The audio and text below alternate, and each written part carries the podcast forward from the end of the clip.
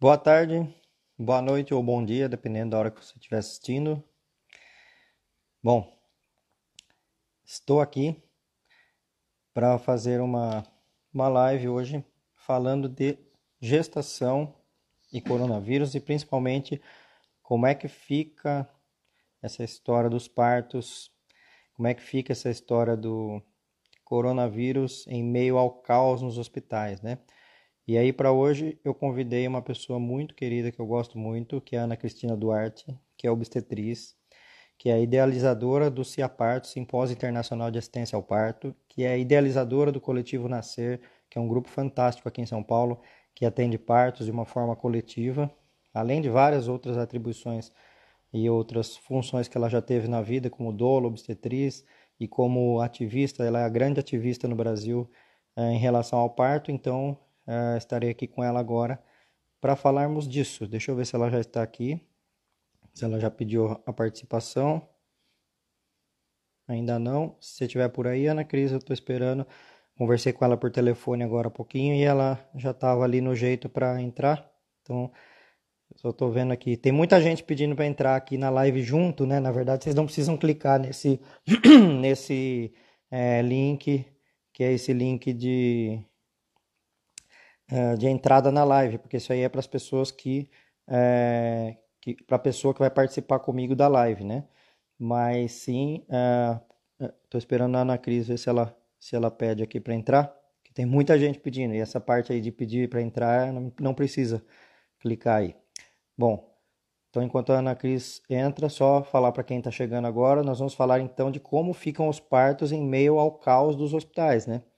Porque essa é uma grande questão que está surgindo aí, né? Uma questão que a gente já tem batido bastante aqui sobre a gestação e coronavírus. A gente sabe que não aumenta o índice de contágio entre gestantes e não aumenta o índice de contágio aos bebês e não aumenta o índice de mortalidade, né? Na verdade, quanto mais velha a pessoa for, mais a chance de morrer, né? Então, tem gente que fala, ah, eu tô com medo que meu bebê pegue. Na verdade, você tem que ter medo de você pegar, não seu bebê pegar, porque ah, com, quanto mais enferrujada a máquina está, mais a chance do problema acontecer. Né? Então, para as crianças, o coronavírus não é um problema.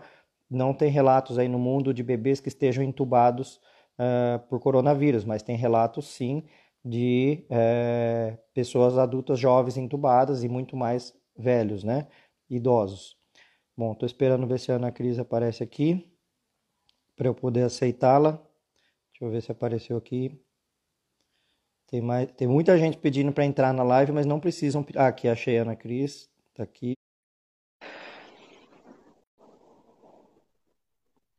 Tá aguardando. Bom, ela vai entrar como coletivo Nascer. Oi, Ana Cris. Deu certo? Deu certo. Que bom ah, te ver por aqui. Perdi a virgindade do Instagram. bom, Seguinte, Ana, eu já estava dando uma, uma apresentada aqui inicial, não sei se você estava vendo, falei um pouquinho de você, mas muita, muita gente já conhece, né? Falei da admiração que eu tenho por você em todo o seu ativismo, em todo o seu profissionalismo, uh, na criação do CIAParto, do Coletivo Nascer e por aí vai, né? E agora em breve a Casa de Parto em São Paulo, né, Ana Cris, que vai ser uma, uma, um grande ganho aí para a cidade de São Paulo, né? Mas e aí, então vamos falar aí sobre toda essa história aí que está acontecendo todos esses problemas obrigada, que... Obrigada pelo convite, Braulio. Para mim é um, é um prazer, é uma honra vir falar aqui. E gosto muito de trabalhar com você, é muito bom ter você como companheiro de, de luta aí. Do, nós dois somos meio galinho de briga, né? É bom, é bom ter um galho, galho de briga. Ah, com, cer com certeza eu posso te dizer que eu, é, que, eu, que eu devo muito ao que eu sou hoje e a estar no lugar que eu estou hoje trabalhando a você, devido a anos que a gente vem conversando e você me incentivando, é, desde a época que eu morava no interior, falar muda para cá, muda para São Paulo, muda, né, mudei para Sorocaba, São Paulo, hoje em dia estou em São Paulo e foi bastante, muito graças a você, tudo isso que aconteceu na minha vida, né? Sou, sou muito grato, né? Bom, vamos aí ao, ao assunto que não quer calar né?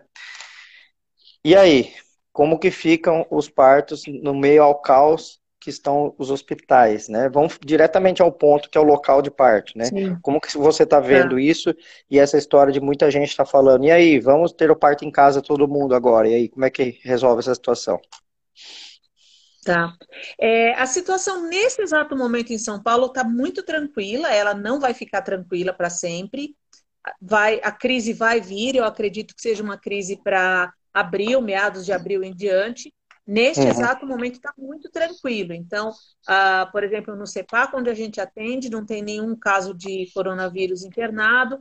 A gente está tendo uh, algumas crises de umas internações por vírus sincicial uh, por H1N1 e faz muita confusão, muito ruído, né? Mas nas maternidades ainda está muito tranquilo. É, mas a gente tem que se preparar para o que vai vir, né? Eu acho que uhum. nesse momento é, a gente tem que pensar coletivamente na questão da gente é, proteger a saúde dos profissionais e proteger a saúde no da nossa família, dos nossos idosos, dos nossos hipertensos, diabéticos, e evitar a exposição, é, mesmo que as coisas ainda estejam tranquilas. Isso significa, por exemplo, a, a, a solução que todas as maternidades estão dando, que é proibir visita, o que eu acho mais do que razoável que não tenha visita. E não é só uhum. na maternidade, como eu acho que em casa, depois do parto, também não é para ter visita. Sim. Porque, na verdade, o problema maior é que o espalhamento do vírus, ele não tem um controle. A gente não tem como controlar para onde ele vai ou ele vai deixar de ir. Então, a partir do momento que você contamina, a sua amiga vai te visitar. Sua amiga não é fator de risco, ela tem 28 anos, saudável, vai lá, visita é, vai na maternidade, pega o vírus, porque o hospital é o foco principal, onde mais se pega, onde mais fácil pegar é dentro de um hospital, leva para casa dela e lá ela acaba contaminando um idoso, um diabético, o marido hipertenso. Então, na verdade, a gente não tem como controlar. Na minha opinião, visita em maternidade agora devia estar encerrada em qualquer hospital é, lógico que tem as exceções, como crianças internadas, esse tipo de coisa, que tem que estar com uhum. um acompanhante, mas de modo geral tem que acabar a visita. É, uhum. a, a, questão de entrada de doula e de fotógrafa ainda está sendo discutida. A maioria das maternidades aqui em São Paulo entende que doula faz parte da equipe, que tomadas as devidas uh, precauções ela deveria entrar. É, fotógrafa, a gente entende a importância, mas neste momento em que nós estamos prestes a viver uma calamidade na saúde, e estamos mesmo, e nós vamos, isso vai acontecer, é um fato, a gente, eu acho que precisa repensar a entrada de fotógrafa e trocar esse trabalho por depois um atendimento em casa ou é, no aniversário de um ano. Tá, eu não vou estar no seu parto, mas eu vou estar na festa de um ano, a gente vai fazer um álbum lindo. Enfim, recriar a cena, criar criatividade aí para para superar esse momento. E aí vamos falar um pouquinho sobre parto em casa, né? Neste exato momento, quem nunca pensou em parto em casa, eu acho que não está na hora de pensar em parto em casa, para quem vai ter o parto amanhã, depois de amanhã, essa semana que vem. Uhum. É, mas para quem vai ter o parto em abril e maio, que é quando os serviços vão estar colapsados, eu acho que está na hora da gente começar a conversar sobre isso, né? Uhum. É, a primeira coisa, e eu sei que você concorda comigo, é que para escolher um parto em casa precisa estudar muito. Muito, muito, muito. Porque como a gente tem esse tabu de que essa ideia de que o hospital é o lugar seguro e a casa é o lugar inseguro, e agora a gente está começando a mudar isso, mas precisa entender um pouquinho, né? Por que, uhum. que a casa é segura e por que, que o hospital não necessariamente é um lugar seguro? E a gente tem que estudar isso, as mulheres têm que estudar isso e entender por que, que algumas mulheres escolhem parto em casa? Porque o parto em casa nunca deixou de existir, você concorda comigo? Claro. Uhum. As, mulheres, as mulheres estão optando por parto em casa. Eu tenho atendido parto em casa há 10 anos. E as mulheres que fazem isso não fazem isso porque elas falam, ah, eu vou me arriscar. Elas fazem isso porque elas estudaram muito.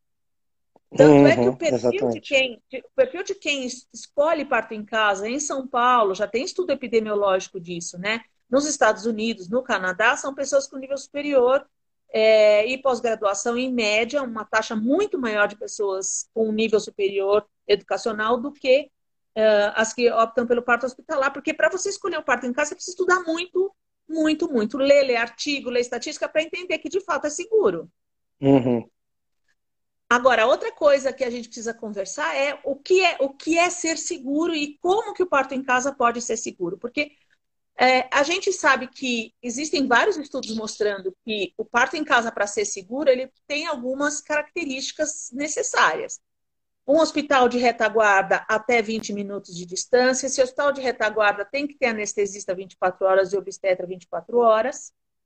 Uh, você tem que ter uma equipe em casa que está equipada com material de emergência, tanto para a mulher quanto para o bebê. Essa equipe tem que ter treinamento para emergências obstétricas. Uhum. Se você tiver esse cenário de transferência garantida, uma equipe treinada e o material e equipamento necessário, o parto em casa é muito seguro. Uhum. Quando os estudos que mostram cenários diferentes, em que a gente não tem transferência garantida, a gente não tem hospital garantido, a gente não tem vaga garantida para transferir a mulher, os resultados não são tão bons para parto uhum. domiciliar, né? Lógico que não existe nenhum estudo comparando parto em casa. Tem, eu acho que o seu microfone está fazendo ruído. É, não tem nenhum estudo comparando parto em casa com, sem uma estrutura adequada com crise de coronavírus no hospital. Claro, que e é novo, que né? O vai nos dizer o que, que o que, que significa um, um serviço de saúde muito sobrecarregado, sem vagas, é, e como é que uma mulher de baixo risco vai se expor a esses riscos, expor a família dela a esses riscos, sendo que ela poderia ter um parto tranquilo em casa. Eu acho que esse assunto vai ter que vir e a gente tem que discutir quais são os itens necessários e como que a gente faz a transferência, enfim.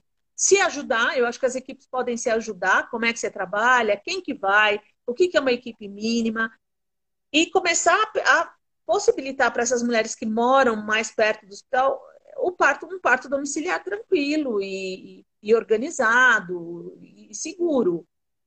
Mas eu acho certo. que é cada, cada um tem que ir lá estudar. Tem que ir lá é. e assim, porque o parto em casa tem que ser um desejo da pessoa, porque não tem uhum.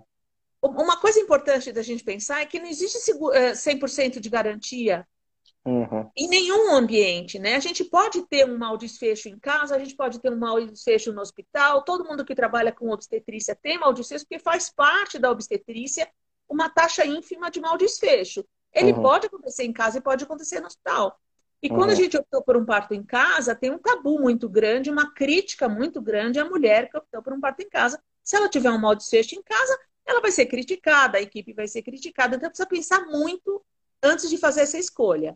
Mas o fato é que está na hora de todo mundo, todas as mulheres que estão aí com 30 semanas de gestação ou mais, comecem a pensar no cenário futuro que vai se desenhar de hospitais lotados e de um caos no sistema de saúde, que é o que a Itália está vivendo, e o que uhum. se passa na Lombardia é, hoje na Itália é o que nós vamos viver daqui três semanas, duas ou três semanas. Aqui em São Paulo, principalmente, né? aqui né? Porque aqui é a, é a, Lombardia, aqui é a nossa aqui Lombardia. É a nossa, aqui é a nossa Lombardia, é a cidade de São Paulo, só que vamos ver a quantidade de habitantes, nós temos 20 milhões de habitantes arredondando na grande São Paulo, o caos vai chegar. Então, uhum. acho que está na hora da gente começar a discutir. Agora, nesse momento, eu peço calma para todas, porque está tranquilo, está dominado, está resolvido. Existem hospitais que estão super seguros e dá para ir tranquilamente. Certo. Vamos pegar exemplos práticos aqui, Ana, porque assim, é, uma coisa é a gente já olhar para o parto domiciliar como ele já acontece, né? Acontece, acontecia, né? Então tem algumas equipes trabalhando tal. Outra coisa é o inchaço também desse serviço é, de parto domiciliar, porque também não vai ter pessoas para atender isso, né? Mas uhum. você acha que é possível, por exemplo, pessoas que trabalham muito bem já com parto hospitalar natural, né, que estão acostumadas com esse parto, e que comecem a abrir as portas para também atender um parto domiciliar, por exemplo, uma secundigesta que tem um parto normal anterior, que está tudo bem e que mora perto do hospital. Essa, essa, pessoa que nunca atendeu um parto em casa, mas que tem práticas com partos naturais hospitalares, né? Você acha que essa pessoa pode abrir essa, essa nova é, fase aí na sua carreira e começar a atender, e, e quem sabe isso aí depois é, porque eu digo que é, o coronavírus está nos ensinando muitas coisas, né? Ele está fazendo a pergunta que era antes do tipo, será que isso é, pode ser online e ser transformado em será que isso precisa ser presencial? Assim como, será que o parto hospitalar é o mais arriscado, sendo, sendo trocado pelo. É, aliás, que o parto domiciliar é o mais arriscado, sendo trocado pelo será que o parto é, é, hospitalar é realmente mais arriscado, ou né, a gente começar a equalizar Sim. essas sensações de segurança. O que, que você acha disso, né? Desses casos mais tranquilos, assim, serem atendidos por equipes novas, em casa? É, é. Eu queria lembrar que todos os estudos que compararam parto em casa com parto hospitalar para mulheres que já têm um parto normal anterior, pelo menos, todos os estudos mostram que tem um nível de segurança um pouco maior no parto domiciliar. Pois é. Então, estatisticamente, a gente já sabe que o parto domiciliar é mais seguro para mulheres que têm um parto normal anterior. Todos uhum. os estudos falam isso, não há dúvida. Eu acho que os profissionais que já trabalham com parto humanizado, com parto natural, que têm uma baixa taxa de cesariana, já são pessoas que estão mais abertas a essa possibilidade, porque eles já conseguiram perder o medo do parto, que é uma, uma das barreiras do profissional de obstetrícia, é o medo que tem do parto, né? Então, uhum. quem trabalha bastante com parto natural aprende a respeitar o processo, vigiar e perder o medo.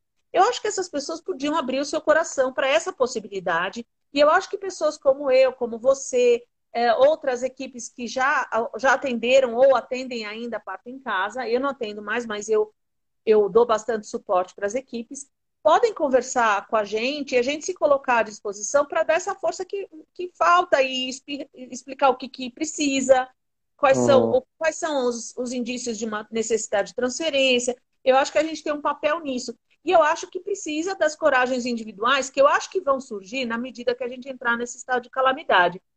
É, porque uma coisa é você estar tá num momento tranquilo, num momento neste momento de paz nas maternidades, mas a hora que, a hora que o bicho pegar mesmo, eu acho que vai começar a rolar um pouco mais de coragem para essas pessoas, e eu, pelo menos eu, me coloco super à disposição para dar todo o apoio, as explicações, a, a lista de material, o que as pessoas uhum. precisarem para poder ir para um hospital. O que eu acho importante, uh, ir para o parto em casa. Parto em o casa. que eu acho uhum. importante é seleção de paciente, tem que ser uma gestante de baixo risco, sem complicações, com um bebê num percentil normal, é, numa gestação entre 37 e 42 semanas. A seleção é muito importante, né? Trabalhar com uhum. risco habitual é muito importante. Muito. Que o parto seja espontâneo, né? Que não, não necessite de indução. Né? Que, que seja um bebê, bebê cefálico, né? Então, a gente, nesse caso, a gente excluiria, logicamente, é, gêmeos, a gente excluiria pélvicos, a gente excluiria hipertensão gestacional, diabetes gestacional, é, sem controle, e uma lista outra de, de, de, problemas aí que a gente vai colocar nas gestações de alto risco, que vai dar uns 10% Sim. das gestações, né? Ou seja, é. os outros 90% das gestações é, estariam enquadrados clinicamente numa elegibilidade para o parto domiciliar, aí vai ter que ver a logística dessa história, né? Se tem equipe, se tem hospital perto e tudo Sim. mais, né? É basicamente isso. quem já tem filhos, né? E quem já teve parto normal anterior, é, pensar na logística dos mais velhos. Eu acho que essa ideia de ficar em casa e a equipe chega, atende o parto, vai embora, limpeza, arrumação geral, eu acho que faz tanto sentido, na minha cabeça faz tanto sentido, e eu acho uhum. que os profissionais de saúde precisam se abrir. Existe, claro, uma, um grande medo de perseguição, né? Eu entendo isso, mas eu acho uhum. que a uhum. gente vai viver um, um momento de exceção agora, uhum. especialmente a hora que o serviço de saúde, que o serviço de saúde saturarem. Uhum. Sim, eles vão falar, não tem outro jeito, né? Não tem outro jeito, vai ter que ser assim mesmo, né? Não tem outro jeito, não tem é. outro jeito. E as casas de parto, eu acho que as casas de parto que já existem precisam entrar no rolê. Uhum. Então, por exemplo, a casa de parto de Sapopemba, em São Paulo, ela é subutilizada. Ela tem como atender 10 vezes o número de gestantes atual. atual. Do que ela, do que ela já tem. tem. Que, tem que conversar com as UBSs e falar com as UBSs assim, manda para casa de parto, não manda para o Hospital Geral. Você pega, imagina como é que vai estar o Hospital Geral de Sapopemba daqui a daqui a três, quatro semanas. Não vai ter vaga para parto. E é uma judiação uhum. a gente ocupar uma sala de centro obstétrico que poderia ter, na hora que tiver um, lotado, são as salas um leito de UTI. Uma é. UTI improvisada é no centro cirúrgico. É. Então, a gente está ocupando o centro obstétrico com, com gestantes que poderiam estar tá na casa de parto. Eu acho que isso aí, isso é um movimento da sociedade inteira. A Casa uhum. Ângela, eu acho que tem condições, de, provavelmente, de aumentar uns 50%. E eu acho que está na hora da prefeitura abrir algumas questões do tipo streptococcus, possibilitar que as mulheres com streptococcus tenham parto. Faz o protocolo com antibióticos, se acha que isso vai fazer alguma diferença, faz o protocolo. Uhum. E as mulheres com streptococcus vão ter o parto lá na Casa Ângela. É, é, eu acho uma coisa. Desenvolver, né? Uma coisa importante que você está citando, para quem estiver assistindo e não souber, é, em São Paulo tem duas casas de parto, que é a de Sapopema e a Casa Ângela. E por que, que a Ana Cris está enfocando tanto em São Paulo? Não só por nós estarmos em São Paulo, mas porque São Paulo é o epicentro também aqui no Brasil da, dessa crise do coronavírus, né? Então, aqui o São Paulo vai dar o exemplo das soluções também para as demais cidades, porque aqui chegou antes, né? E Sim. aí tem também, a, a, você também tem um projeto de uma casa de parto é, privada de vocês, né? Que você vai abrir, que também vai ser uma terceira aqui em São Paulo, uma terceira opção, né? E eu acho que mais até do que o local de parto, tem uma outra coisa bem importante a ser discutida, né?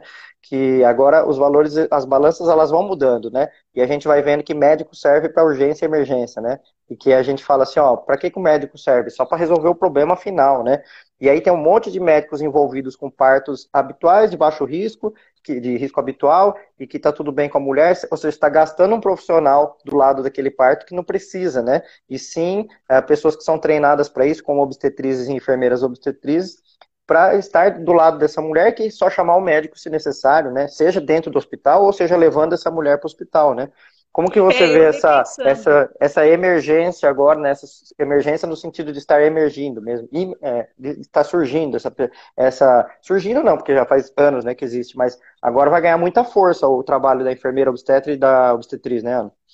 É, eu acho que vai ganhar muita força e acho que é um momento da gente repensar, sabe? Eu acho que é um momento de toda a sociedade repensar tudo. Nós vamos repensar tudo, desde relações humanas, uhum. é, na forma das relações humanas, até coisas que são enormes tabus, porque tem uma questão de mercado, que tem uma questão de poder, que é de quem, entre aspas, de quem é a mulher que vai parir, uhum. né?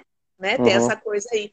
Que eu uhum. acho que é uma, um bom momento da gente rever isso mesmo que você falou. Quer dizer, deixa uma mulher saudável em, em trabalho de parto, ela só precisa que apoio. E, e, alguém que faça a escuta do batimento do, do, do, batimento do bebê. Não precisa, não precisa fazer. A gente não faz nada. Essa é a grande magia e é a grande é o grande paradoxo do parto humanizado é que você contrata uma equipe para parar de fazer coisa com a mulher. Você uhum. paga para não fazer. Não é que você uhum. paga para fazer, paga para não fazer, porque a mulher não precisa nada. Ela precisa de apoio.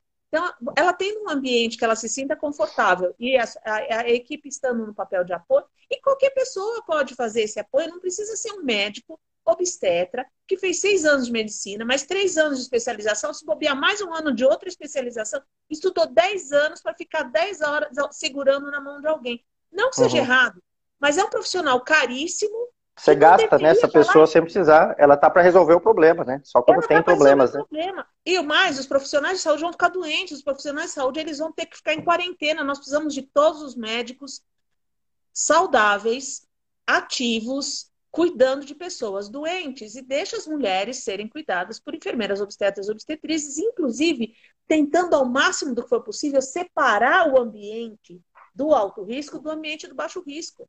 Uhum. Porque não precisa nada de especial no baixo risco, né? Você Exatamente. pode fazer no quarto do hospital. Essa é outra é. coisa que a gente podia repensar, né? Por que, que o parto tem que ser dentro do centro obstétrico, um parto natural? Por que, uhum. que não uhum. tem uma ala de quarto? Por que, que não Separado, tem uma ala né? separada de quarto, onde as mulheres podem parir, termina o parto, 6 horas, 12 horas de observação, vai para casa, teste do pezinho feito em domicílio e encerrou diminui é. a ocupação do hospital, deixa as vagas do hospital para quem está doente e a gente simplifica o atendimento. Não ocupou o leito do centro obstétrico, que vai estar tá uhum. possivelmente ocupado ali na frente com pessoas intubadas, uhum. e a gente conseguiu liberar o espaço para a mulher ter um parto natural. Dentro do é. quarto. Seis horas depois, ela vai embora, fazem uma belíssima limpeza terminal e essa mulher vai para casa dela. Pois é. Uma coisa que eu acho importante deixar claro para as pessoas aqui, porque hoje tem bastante gente aqui que é, é gente nova aqui, na, que, que me segue recentemente, talvez o coletivo Nascer também, né? E lógico que tem muita gente aqui que já entende o que é parto humanizado, o que é essa história de a gente ter um plano A primeiro no parto natural, se não der certo, um plano B, que é um parto normal com intervenção, se não der certo, um plano C de cesárea, né? Que é a cesárea, tem muita gente que já tem essa noção. Mas tem muitas pessoas que estão aqui que ainda tem uma noção invertida de segurança, né? Em relação ao que é mais seguro ou não, né? E eu queria só explicar uma coisa para as pessoas, assim, por que, que a gente está falando tudo isso, né? Que, é, a gente separa as gestantes em risco habitual, que vai dar 90% das gestantes, e 10% que serão gestantes de alto risco, né? Essas mulheres que são selecionadas como alto risco, elas são as mulheres que têm mais risco de acontecer um problema uh, no final da sua gestação, seja uma necessidade de uma cesárea, aumenta a chance de ela precisar de uma cesárea, isso é um risco, como o risco maior de todos, que seria óbito, né, por exemplo. Então a gente vai, a gente coloca o risco escalonadamente, assim, né? E tem três maiores riscos para bebês e três maiores riscos para mães, para vocês saberem. Então, as mães, elas têm os, os riscos maiores delas são hemorragia, infecção, e doenças relacionadas à hipertensão gestacional. São as três maiores causas de mortes de mães, né? E de bebês, são três também. Uma delas é a prematuridade, quando o bebê nasce muito antes do tempo, o pulmão não está pronto ainda. A outra causa são tocotraumatismos ou traumatismos causados pelo parto e que isso possa gerar uma sequela e até morte. E a terceira, que é a hipóxia intraútero, que é quando falta oxigênio. Né? Colocando em palavras leigas, para o bebê é quando ele é muito novinho, quando falta passagem para ele ou quando falta oxigênio, né? E que são as duas grandes causas de cesárea, né? Falta de passagem e falta de oxigênio, né? Se a gente colocar essas duas causas como as, as, as, principais de cesárea, a gente vai ter outra uma listinha pequena de outras causas ali que levaria a cesárea, como a transmissão vertical de herpes genital ativo na hora do parto, ou HIV é, sem controle na hora do parto, e outras exceções, mulheres que tiveram cirurgias múltiplas no útero, ou mulheres que têm placenta prévia centro total, né? Então, quando a mulher não tem a placenta prévia centro total, quando não fez várias cirurgias no útero, quando não tem herpes, quando não tem HIV, só sobra dois motivos para uma cesárea, que é falta de passagem falta de oxigenação, né? Então, para a gente chegar nessa falta de passagem, ou seja, plano A natural, plano B com intervenção, plano C, a coisa demora, né? Não é uma coisa de repente e não é uma coisa marcada, principalmente. É nesse ponto que eu quero Sim. chegar. Tem muita gente perguntando: será que vale a pena eu fazer uma cesárea marcada logo para evitar ir para o hospital? E aí, o que, que você pensa disso? Ah, muito, esse assunto é muito legal. Primeira, porque eu tenho ouvido falar também algumas coisas, né? A primeira uhum. coisa é a seguinte: cada vez que a gente marca uma cesárea, eu entendo até o raciocínio, né? Então vamos uhum. aproveitar que o hospital está tranquilo e vamos operar todo mundo. A é. questão é. maior é que a gente aumenta muito o risco desse bebê nascer prematuro. Porque uhum. não adianta estar tá com idade gestacional acima de 37, isso não é sinônimo de que o pulmão está maduro. Então, é. o ideal, para a gente saber da maturidade do bebê, é entrar em trabalho de parto de fato. Então, quando a gente faz uma cesárea com 37, 38 semanas, tem uma chance grande desse bebê ir para UTI.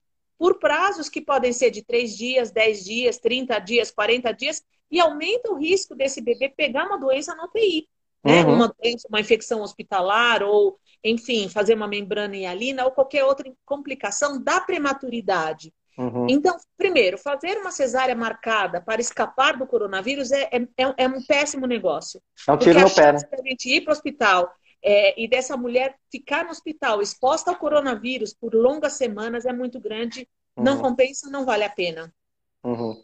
A outra coisa é que coronavírus é, não é indicação de cesárea, já saíram, ah, tem um, um, uma gravação da Melânia de ontem muito boa explicando isso. Eu assisti também. Não uhum. Você assistiu? Não há, indicação, não há indicação de cesárea no caso de coronavírus.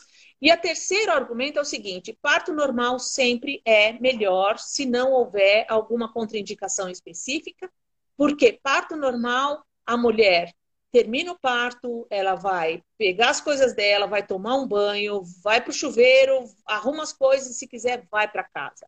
Uhum. Porque parto em casa é exatamente isso que acontece, termina, termina uma chuveirada, vai para a cama dormir com seu bebê e a equipe vai embora. O parto, o parto normal sempre é, a princípio, melhor do que a cesariana em termos de proteção da mulher. Se é. você tiver uma mulher é, com, com coronavírus, tossindo depois de uma cesariana, quem já fez uma cesariana, eu fiz uma cesariana, sabe o que é você tossir com um corte na barriga é assim, se puder evitar, sempre bom. Então, continuemos uhum. todos focando na ideia de que o parto normal é melhor, quanto mais natural, melhor, sem episiotomia.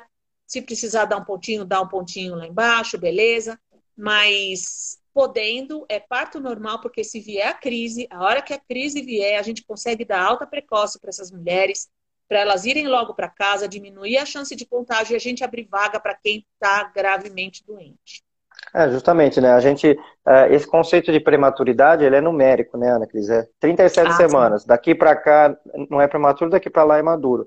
Mas a gente tem que olhar para um outro conceito, que é o conceito clínico de maturidade, né? Então, um bebê ele pode ser prematuro, por exemplo, um bebê de 36 semanas, numericamente ele é prematuro. Porém, se aquele bebê desencadeou o trabalho de parto pela maturidade pulmonar dele, ele é um bebê maduro clinicamente. Né? E assim como um bebê nasce ótimo, né? E geralmente nasce bem, assim como um bebê de 39 semanas, que é um bebê é, de termo, porém ele pode ser imaturo, né? A questão é que o conceito de imaturidade ele é diferente de prematuridade, né? Prematuridade é numérica, 37 para baixo para cima, e a imaturidade ela é clínica, né? Então Sim. a gente tem esse parâmetro de 37 porque a gente sabe que estatisticamente, normalmente acima de 37 está maduro também, mas não é para todo mundo, né? Então, Sim. mas essa questão da cesárea em si, né, ela aumenta o tempo de internação da mulher também, né, como você falou, né, ela vai ter que ficar lá 24, 48 horas internada, né? O bebê tem mais chance de proteir, ou seja, tem várias comorbidades que a gente já sabe que tem em todas as cesáreas marcadas e que não muda nada para o coronavírus, na verdade até piora para o coronavírus, né? Esse é um, um, um, grande ponto. Então, gente que estiver assistindo aí, não acho que a cesárea marcada é uma solução, pelo contrário, é um tiro no pé, não vai resolver nada. Mas aí uma outra pergunta que me fizeram esses dias que eu estou ainda uh, pensando nessa pergunta. Uma médica obstetra me perguntou, ela trabalha com parto humanizado, ela falou, Braulio, será que não convém a gente antecipar algumas datas de indução? Por exemplo, aquela que eu iria induzir com 41, eu induzo com 40, aquela que eu iria induzir com 40, eu induzo com 39, agora, nesse momento, para evitar o pico nos hospitais, né? E eu fiquei assim, não que eu fiquei sem saber o que responder, mas eu fiquei pensando, bom, se eu aumento o número de induções, eu aumento o número de intervenções e, consequentemente, eu posso aumentar o número de cesáreas também, dependendo de como for feita essa indução. Então, daí não resolveria nada, né? Mas o que, que você pensa disso? Você acha que vale a pena pensar em algumas induções mais antecipadas? É, a pergunta é muito boa, porque ela, no primeiro momento, ela tem uma lógica, né? Ela, ela parece uhum. ser lógica, mas é o seguinte, quando a gente estabelece uma data de indução, a gente não estabelece aleatoriamente, a gente estabelece a data da indução por alguma razão, né? Uhum. Quando a gente fala Porque assim, depois dali, se passar dali, dá um problema, né? Aumenta o risco. Então, ou é. antes dessa data que a gente estabeleceu, o risco não compensa a gente induzir antes. Porque uhum. senão, a data de indução para esse tipo de situação seria antes. Uhum. As datas de indução já são estabelecidas com, em função dos riscos de você esperar ou do risco de induzir. A uhum. segunda questão é a seguinte: quando a gente deixa a data lá da indução mais para frente que for possível, dentro do nível de segurança, a gente aumenta a chance dessa mulher entrar em trabalho de parto espontâneo. Uhum. Se ela entrar em trabalho de parto espontâneo, ela vai ficar em casa, chegar no hospital, de preferência, com 6 centímetros de dilatação, 7, uhum. 8, nasce parto normal, vai embora. Uma uhum. indução bem feita, você sabe muito bem que eu sei que você faz as suas induções bem feitinhas, pode demorar dois dias, três dias. Você vai colocar o pode. primeiro comprimido de miso, você vai colocar o segundo comprimido de miso, depois você vai fazer a citocina seriada. Uma indução pode facilmente chegar a três dias. Uhum, sim. Você e só vai aumentar, tempo, vai aumentar o tempo hospitalar para todo mundo, inclusive para a equipe. Aumenta o né? tempo hospitalar para a equipe, para paciente, é. ocupa leito, aquela coisa toda. Então, para mim, eu acho que antecipar indução, para mim, eu acho que é um tiro no pé. Também eu outro tiro no pé. Né? deve focar uhum em ficar o menos, o foco é o menos tempo possível dentro do hospital para a equipe e uhum. para paciente. Se for possível, avaliar a paciente em casa, checar a dilatação em casa, ter alguém da equipe que vai e cheque para chegar no hospital com 6, 7, 8 centímetros. Eu acho que essa é a toada para as próximas semanas, né? Para quem uhum. for ter parto hospitalar e começar a pensar em locais alternativos para parto. Outra coisa que eu penso em termos é, em termos brasileiros, assim, né, pensando na nação e suas e suas tantas é, realidades, é pensar na possibilidade de que algumas, algumas instituições só atendam parto e mulheres gestantes e parto. Por exemplo, aqui em São Paulo, Amparo Maternal é uma maternidade que só atende médio e baixo risco. Então, eu acho que focar o serviço de atendimento obstétrico nessas maternidades que vão focar em serviço de maternidade obstétrico, eu acho que é bastante interessante também para a gente separar essas mulheres dos doentes de coronavírus, né?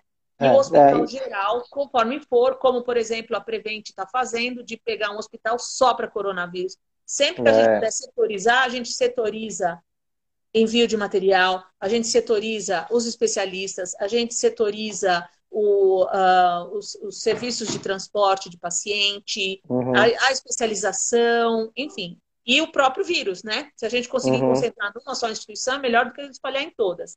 Então, isso sim, aí sim, pensando sim. em todos os cenários brasileiros. Certo. Então, é, uma coisa também que hospitais que têm maternidade anexas, que, elas, que eles podem fazer, é, é arrumar caminhos alternativos dentro do hospital para não se encontrarem lá dentro, né?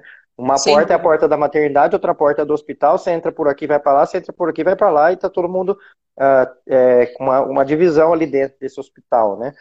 Uh, isso talvez aí... seja, inclusive, importante para a gente estabelecer isso como uma meta para sempre, né? Porque é um absurdo uhum. que, uma, que uma instituição tenha uma entrada só para gestantes saudáveis e pessoas doentes, acidentadas. Ou seja, é. toco trauma, uh, traumati, politraumatizado, entrando do lado. Eu acho um absurdo. Então, talvez isso é. seja para sempre a gente separar a entrada de gestante e pacientes. Ou seja, a gente vendo tudo que nós estamos falando aqui, nós estamos falando de medicina baseada em evidências, certo? Nós estamos falando de protagonismo da mulher em relação a privacidade de informação, é, separação e tudo mais. Estamos falando de equipe especializada, transdisciplinar, 24 horas por dia disponível, né? Nós estamos falando a tríade que define o que é parto humanizado, né? Que é protagonismo da mulher, evidências científicas e equipe treinada. Ou seja, o coronavírus, dentro do parto humanizado, ele está vindo para mostrar para outras pessoas que não estavam enxergando como nós o quanto tem que ser humanizado o parto, né? Porque, na verdade, veja só, na parte técnica nós não estamos mudando nenhuma indicação nem indicação de ter que fazer cesárea ou alguma intervenção a mais não. ou induzir antes. Nós estamos não. falando que as mulheres têm que ser separadas, que elas têm que ter privacidade. Nós estamos falando que as pessoas têm que treinar para atender parto, seja em casa ou se precisar transferir, que transfira da forma correta. Ou seja, nós estamos continuando falando de parto humanizado. Então, estou vendo um lado muito bom do, do, da história do coronavírus, que a gente tem que olhar os lados ruins e os bons, né? O bom é que ele está nos ensinando, ou, para quem já sabe, né? Está ajudando a gente ter voz para ensinar para os que não sabem o quanto deve ser humanizado um parto e não ser colocado uma mulher dentro de um centro cirúrgico misturada com um monte de gente, né, com outros tipos de cirurgia e por aí vai, tudo isso que a gente já foi falando até agora, né? Então, o que muda do coronavírus para a gestação, na verdade, é que a gente está aprendendo muita coisa boa. Por quê? A gestante não pega mais que os outros, certo?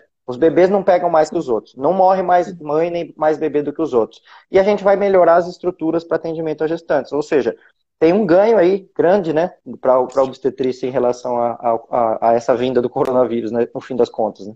Eu espero que sim. Eu acho que a gente cria também uma geração de mulheres que aprendeu a pensar na própria saúde de um jeito diferente.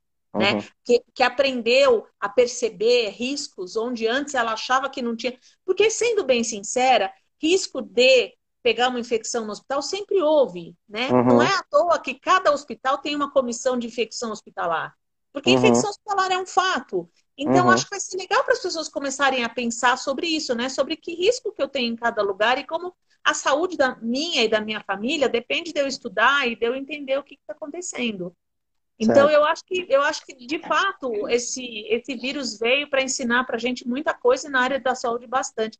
E eu gosto muito de, de lembrar para as pessoas que parto humanizado, embora muita gente ainda pense isso, não é aquele parto na banheira com oito dolas tocando tambor, a luz Exatamente. de velas. Por isso que tem, ó, tem uma chuva de perguntas disso aí, falando, gente, fala de parto hospitalar, fala de parto hospitalar, mas nós estamos falando de parto hospitalar. Não falando parto hospitalar. o parto humanizado é assim, hospitalar. Mas vamos falar do fluxo, né? Contra. Nós vamos falar do fluxo hospitalar já já. Mas continuando, desculpa. É, eu não hum. tenho nada contra nem a vela, nem o on, nem os tambores. Mas a questão é que isso não é o sinônimo de parto humanizado. Parto humanizado é uhum. é parto com respeito. Se você for trocar esse nome por outra palavra, é parto humanizado é parto com respeito. Então, uhum. você tem uma equipe que respeita, essa mulher é respeitada, ela tem direito a escolhas, ela sabe as escolhas dela, de verdade. É, então, é, é, diferente. Você, no parto humanizado normal, é, tanto eu como você, a gente atende do mesmo jeito. A gestante chega em trabalho de parto, ela é recebida, ela vai para o chuveiro, vai ficar com seu companheiro, com a sua doula, é, a gente vai fazer, escutar os batimentos do bebê, anotar, fazer prontuário. Depois uhum. ela vai começar a fazer força, o neném vai sair, a gente vai dar para ela, entregar no colo dela, comemorar e todo mundo embora. E vamos é. todos embora. Não teve nada, nada de excepcional. Ah, tem que ter música? Não, não tem que ter música. A mulher quer música? Tem música. Ela não quer música? Não tem música. Ela quer música e muda de ideia, a gente desliga o som é, é essa questão, é, essas, esses detalhes, esses fetiches individuais, cada um faz o seu, cada um faz uhum. escolha, não é nosso, né? É da uhum, mulher. Ela uhum. quer pétala de rosa, ela leva as pétalas de rosa, ela põe uhum. as pétalas de rosa, eu não tenho nada a ver com as pétalas de rosa. O meu é. papel como, como profissional de saúde e o seu é assegurar que ela tenha o parto mais seguro possível para ela e para o seu bebê, e o mais saudável possível para ela e para o seu bebê. Esse é o nosso papel, vigiar. Né? E tomar certo. atitude quando a gente tem uma intercorrência. Tirando isso, o parto vai transcorrer porque a mulher vai parir. É ela que vai parir. E isso tá. pode acontecer no hospital, pode acontecer no centro cirúrgico, pode acontecer no quarto, poderia uhum. acontecer na sala PPP, pode acontecer na casa dela, na casa de parto. Qualquer uhum. lugar. Né? É um Exatamente. parto com respeito. É muito simples isso, muito simples. É. Ó, uma coisa é o seguinte, gente. Vocês estão. É, eu estou vendo aqui as perguntas né, que tá rolando. Conforme a Ana Cris está falando, eu estou vendo aqui as perguntas, eu estou vendo que vocês estão afobadas em relação a eu falar, a gente falar sobre parto hospitalar.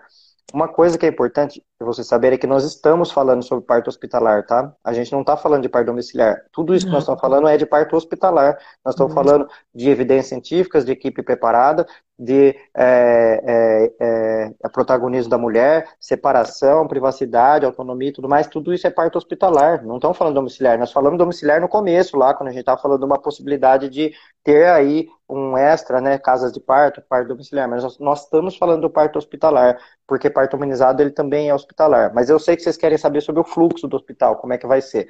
Então, assim, ó, nos hospitais que têm fluxos separados, beleza, você vai ter o risco de sair de casa da mesma forma que você está indo para o supermercado e você vai para outro lugar. Lógico que no hospital tem um risco a mais, porque a logística lá dentro ela é maior. Às vezes a mulher que empurra o carrinho da comida, ela passou por um lugar que alguém colocou a mão e que isso é, vai chegar até a maternidade.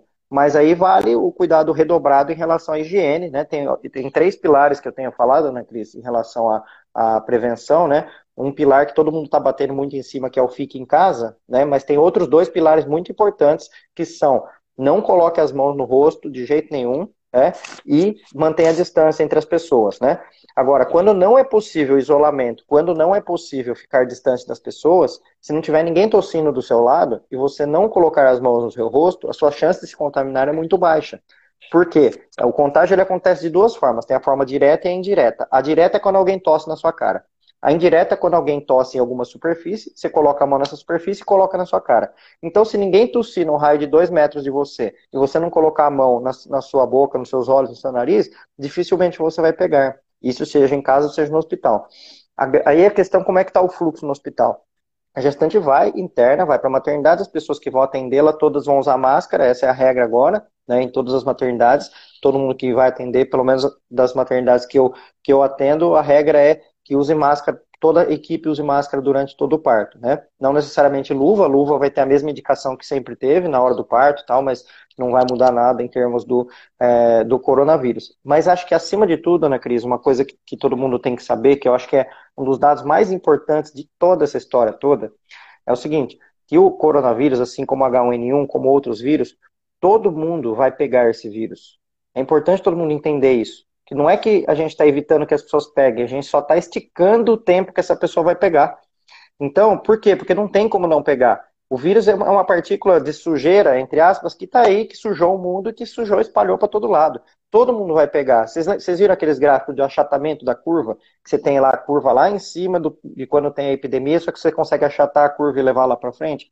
Então, assim, ó, você que está me assistindo aí, tem 1.195 pessoas, 1.200 agora assistindo, mais eu e a Ana Cris, 1.202. São 1.202 pessoas que vão pegar o coronavírus. Entendeu? Ah. A diferença é como ela vai se manifestar, né? Aí você fala assim, ah, mas o que eu tenho que fazer? Eu vou pegar mesmo? Vai pegar. A questão é que tem uma pequena porcentagem de casos que são graves. Só que se todos acontecem ao mesmo tempo, superlota os serviços, né? E aí você fala, tá, mas e se eu for o caso grave, o que eu faço? Né? Nesse momento, o que tem para fazer, para tentar evitar de ser grave, é tentar manter a imunidade da melhor forma possível, é tentar é, é, é, ficar o mais saudável possível, é tentar não ficar numa vibração de medo e pessimismo, porque essa vibração de medo e pessimismo, ela também piora a imunidade, né? A pessoa que fica ali o dia inteiro vendo notícias e lendo aquilo e pensando, vai morrer isso, vai morrer aquilo, quantas pessoas morreram aqui, quantas pessoas morreram ali, vai entrando numa bola de neve de, é, de pessimismo e de medo, isso também mexe com a imunidade, né? Eu acho que foi a única coisa que esse nosso excelentíssimo presidente falou de certo até hoje foi essa, que ele falou isso aí numa entrevista esses dias, que, uh, que o pessimismo uh, leva à baixa imunidade, né? Acho que a primeira é. coisa que eu vejo ele falar certo, desde que eu vi, vi a figura dele na minha frente. né? Bom, Escuta, posso responder algumas perguntas que eu Claro, vi? à vontade. A primeira é, a primeira é, convênio vai cobrir parto em casa? Eu acredito que eles vão começar a abrir exceção a hora que o sistema colapsar, porque para uhum. eles é bem mais barato do que o que está acontecendo hoje, que é é, paciente entubado, isso é, é uma Demorou para o convênio perceber isso. Demorou para o convênio perceber Demorou. que é mais barato ele cobrir parto em casa. Mas eu acho que vai sim. Já teve uma paciente nossa que ligou esses dias para a Sul América, eles falaram: olha, dá um tempinho que a gente precisa conversar sobre isso. Mas uhum. eu acho que vai acabar cobrindo sim. É. É, sobre se existe a possibilidade de as maternidades proibirem doulas, existe sim essa possibilidade. Se a gente chegar no caos, se a gente chegar no, no colapso do sistema de saúde, como está sendo previsto. Provavelmente uhum. as doulas vão ser proibidas de entrar em todas as maternidades. Isso é, uma, é, é, lamentável, mas a hora que começar, quando a gente estiver na faixa de 10 mil mortos, isso vai deixar de ser uma questão tão é, visceral se doula entra ou não. Eu acho que o doula não vai entrar, porque a gente vai ter que cuidar. E, e essa faixa de, a faixa de 10 mil mortos, essa faixa de 10 mil mortos é daqui duas ou três semanas, né? Isso, é para né? duas semanas, isso, exatamente. É. É, sobre herpes genital, alguém perguntou, o herpes genital, quem tem herpes genital tem que fazer profilaxia, toma um remédio que chama aciclovir, que o médico deverá prescrever, se não prescreveu, procurem uma outra opinião, procurem um outro profissional. A partir de 36 semanas se toma o aciclovir todos os dias até o parto, isso impede a, o aparecimento de uma nova de uma nova lesão. Se aparecer uma lesão por ocasião do parto, está indicada a cesariana. Mas a profilaxia ela é super eficaz para evitar uma nova lesão na época do parto. É, Sobre e não vale aquela história, tive, tive herpes com 15 semanas, eu tenho que fazer ah, cesárea. Não, né? Não. Pelo Imagina, amor de Deus, não tem nada a ver. Na vida, tive uma vez na é. vida, está indicado. Não, não, não, não. É se tiver lesão na época do parto. E a profilaxia serve para justamente não ter lesão. Sobre alta precoce, a alta precoce é uma possibilidade se houver como esse bebê ser visto nas primeiras 48 horas de vida. É preciso vigiar a icterícia e é, e é preciso garantir que esse bebê faça o teste do pezinho. No coletivo Nascer, o que nós estamos fazendo é alta precoce, visita do pediatra ou da obstetriz em casa para ver esse bebê e o teste do pezinho vai ser feito na clínica. A uhum. gente fez um convênio com a APA e vai colher os pezinhos na clínica, então as nossas gestantes vão poder fazer alta precoce já está já tá feito o fluxo, já está feito. Posso a fazer uma pergunta aí, ó, que é cesárea anterior. Cesárea anterior contraindica parto domiciliar? Era essa? Assim, é, era é. essa. É, existe o risco de ruptura uterina, o risco de ruptura uterina em parto sem intervenção, sem uso de ocitocina, sem indução, é de 0,2%, ou seja, a cada 500 mulheres que tentam o parto normal após uma cesariana, uma vai ter ruptura uterina se a gente considerar 500 partos sem intervenção. Então, é esse é o risco domiciliar de 0,2%. Então, uhum. esse é um risco a mais que as mulheres que não têm cesárea têm que enfrentar e uhum. que eu acho que tem que botar na balança e decidir e achar uma equipe que aceite junto correr esse risco. É, pensando eu como mulher, e eu já tive uma cesariana, agora eu não posso mais ter filhos por uma questão etária, mas se eu tivesse uma com uma cesariana, eu não iria para um parto hospitalar, mas essa sou eu, dentro do que eu conheço de realidade hospitalar, dentro do que eu conheço de atendimento domiciliar. Se eu tivesse uma boa equipe em casa, capaz de reconhecer sinais de ruptura uterina e tal, eu correria esse risco. Mas isso é uma coisa muito particular minha, e eu uhum. acho que cada mulher tem que lidar, porque se acontecer um mau desfecho, é, isso vai ser muito grave. Sempre, qualquer mal desfecho sempre é muito pesado, né? Mas se a pessoa uhum. escolher um parto em casa, ela é muito julgada. Então, acho que tem que pensar bastante. E a outra pergunta que fizeram é para falar sobre parto no SUS.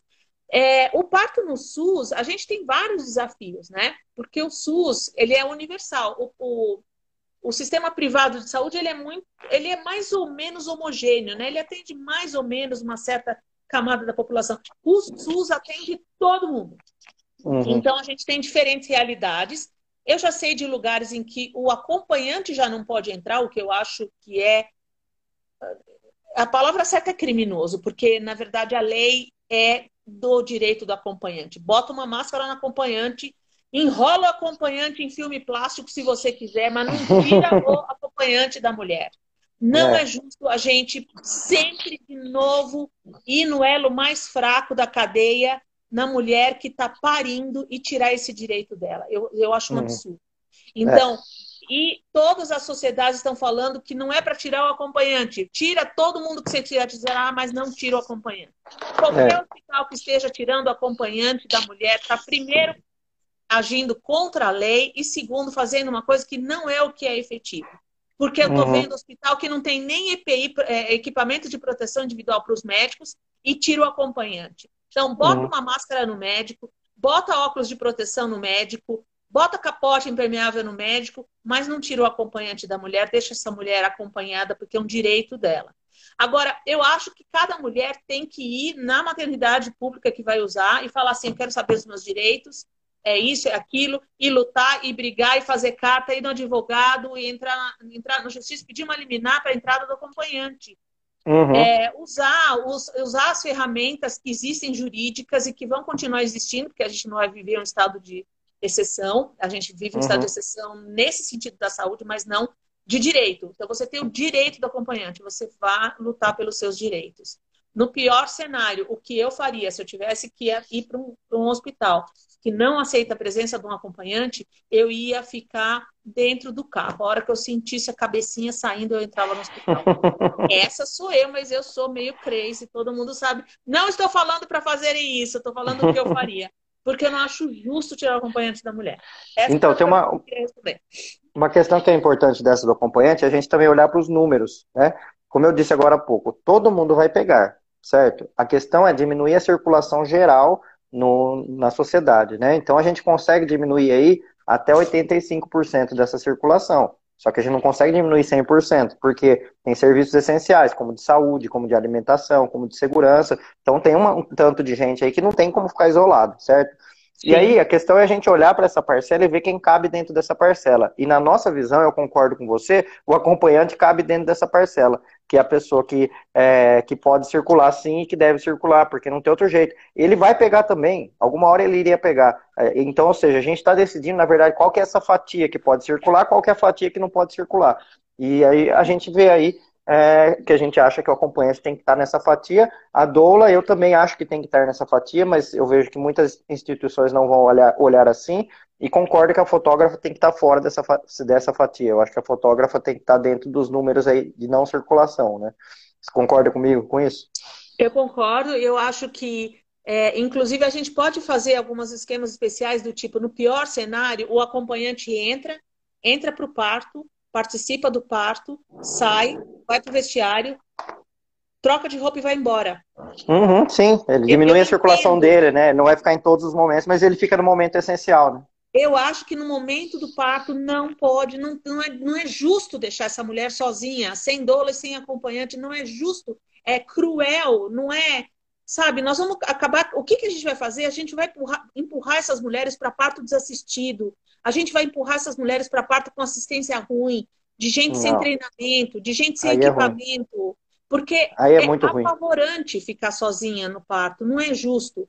Eu queria é. comentar uma pergunta da Eli Oliveira. Minha obstetra uhum. só faz cesárea. Será que ela vai mudar os procedimentos e aceitaria fazer parto em casa? Não. Eu, eu, eu, eu espero que seja que a Eli Oliveira tenha feito uma piada, porque se a pessoa não faz nem parto normal, que só parto em casa, né? E como não é. vai fazer uma cesárea Até porque nós não estamos falando que esses médicos que têm que ir na casa fazer o parto, né? Atender o parto. Não. A gente está falando que tem que, que o que vai mudar é o deslocamento das pessoas que estão com esses médicos para o deslocamento com os médicos, enfermeiras e, e obstetrizes parteiras que estão do outro lado, né?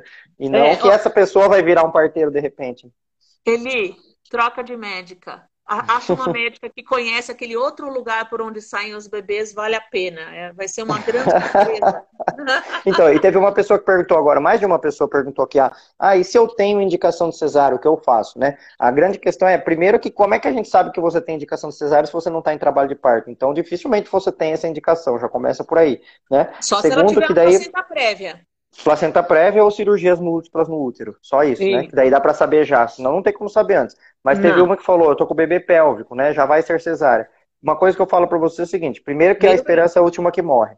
Né? Tem que esperar entrar em trabalho de parto, porque eu já vi bebê de 41 semanas virar e, e, e, virou, e se tivesse feito uma cesárea com 39 semanas, tinha perdido a oportunidade. Então, no pélvico, além de várias alternativas que tem não farmacológicas para ajudar a virar, assim como a versão cefálica externa, que é um procedimento para ajudar a virar, ainda assim tem a espera pelo parto pélvico, ainda assim tem muitos partos pélvicos normais que vão ser melhor do que cesárea, no caso de uma secundigesta com normal anterior, por exemplo, Tá? E no caso de uma primigesta, que você fala, ah, não, beleza, o meu vai ser cesárea mesmo, mas espere entrar em trabalho de parto, no final do parto faz a cesárea pelo amadurecimento do bebê, né? Eu acho que essa que é a questão aí do pélvico. É, vale bom, a pena.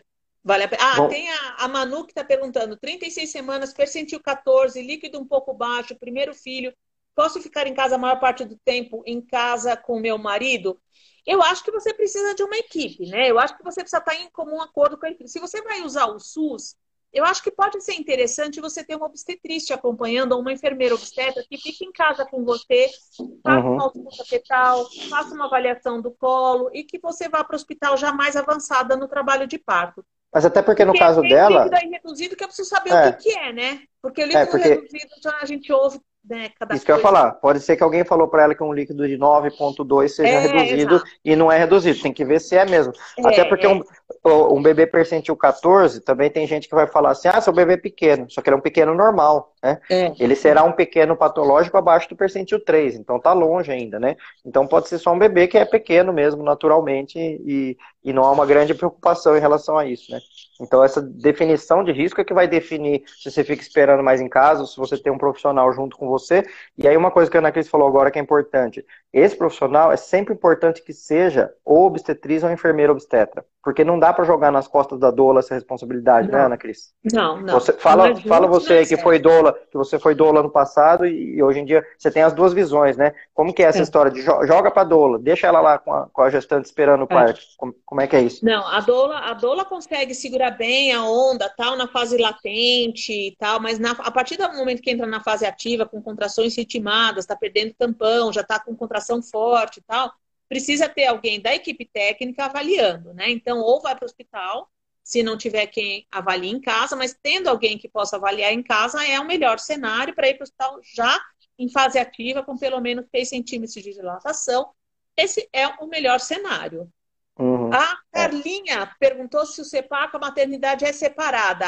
Eles estão preparando as entradas, sim, viu? O centro, o centro cirúrgico é um centro cirúrgico só para tudo. Infelizmente, não é separado. É, é, é para tudo, mas ele, ele, tem, ele, ele tem duas alas lá dentro no CEPAC, tem, né? Tem a ala do centro cirúrgico e a ala da, do, do centro obstétrico, né? Tem, tem um, tem. Talvez eles devam fazer uma separação ali né, no meio, né? Porque não é, não é difícil fazer uma separação. Inclusive, eu recebi umas fotos agora, eu não sei se é fake news, não deve ser, porque me pareceram bem reais, que no Campo de Marte, em São Paulo, parece que estão começando a construir aí um novo hospital aí com muitos leitos de UTI provisório e tudo mais. Uma coisa bem legal que eu vi, mas eu acabei de receber 10 minutos antes de entrar aqui na live, eu não consegui conferir se é verdade ou não, mas uma coisa legal. Ana, nós estamos acabando aqui, tem mais três minutos. É, eu queria que você falasse um pouco aí das previsões da sua casa de parto, como é que tá? Abre a semana que vem já ou não? Antes fosse. É, é. Obrigada pela oportunidade. A gente estava fazendo o ritmo normal, que é primeiro faz a planta, primeiro a prova e depois começa a reforma para não ter que quebrar duas vezes. Nós invertemos isso e a gente vai começar as obras enquanto aguarda a aprovação, porque quando vier a aprovação a casa está pronta, no máximo tenho que mexer duas ou três coisas. Embora a gente acabe perdendo um pouco de dinheiro com isso, a gente agiliza em termos de rapidez de abrir e de poder atender o quanto antes. Eu gostaria muito de abrir antes dessa crise terminar para poder ajudar as mulheres mesmo com uma opção mais perto do centro, né, que seria na zona sul ali na Vila Mariana. Mas é. agora vamos começar a obra e ver o que que dá e vamos ver os tempos como é que são. Legal. Ana, eu te agradeço imensamente por estar aqui comigo. Eu que agradeço de verdade. oportunidade maravilhosa, muito feliz. Muito legal. E só para as pessoas que estão aí ainda, não saiam, por favor, não saiam, porque na sequência eu já vou entrar numa live agora com o Gabriel Prado, que é um jornalista da Globo, que daí eu vou fazer um bate-pronto com ele de perguntas rápidas, esse é o combinado. Ele pergunta, eu respondo, ele pergunta, eu respondo, e vai ser na sequência na, no Gabriel Prado mesmo, só que eu vou, vai aparecer aqui no meu Instagram também, só vai inverter, eu vou estar no lugar da Ana Cris e ele vai estar no meu lugar. Ana, brigadão mesmo, viu? Beijão. Valeu. Muito grata, viu? Estamos juntos aí, esperamos que não mude nada para o CIAPAR do segundo semestre, né? Que do primeiro semestre já teve que mudar a data aí, esperamos que do segundo seja mantida, né? E que Sim. é isso aí, o projeto Obstar, que é o meu projeto pra, de curso para médicos, a gente, a gente adiou também, seria agora em abril, a gente já passou para julho, mas também com possibilidade de passar mais para frente, se, se for Sim. o caso, né? Vamos ver o que, é, que vai acontecer ver. aí. Né? Tá bom. Então, Obrigada, gente, quem tiver aí, quem tiver no meu aí, segue o coletivo Nascer da Ana Cris aqui embaixo.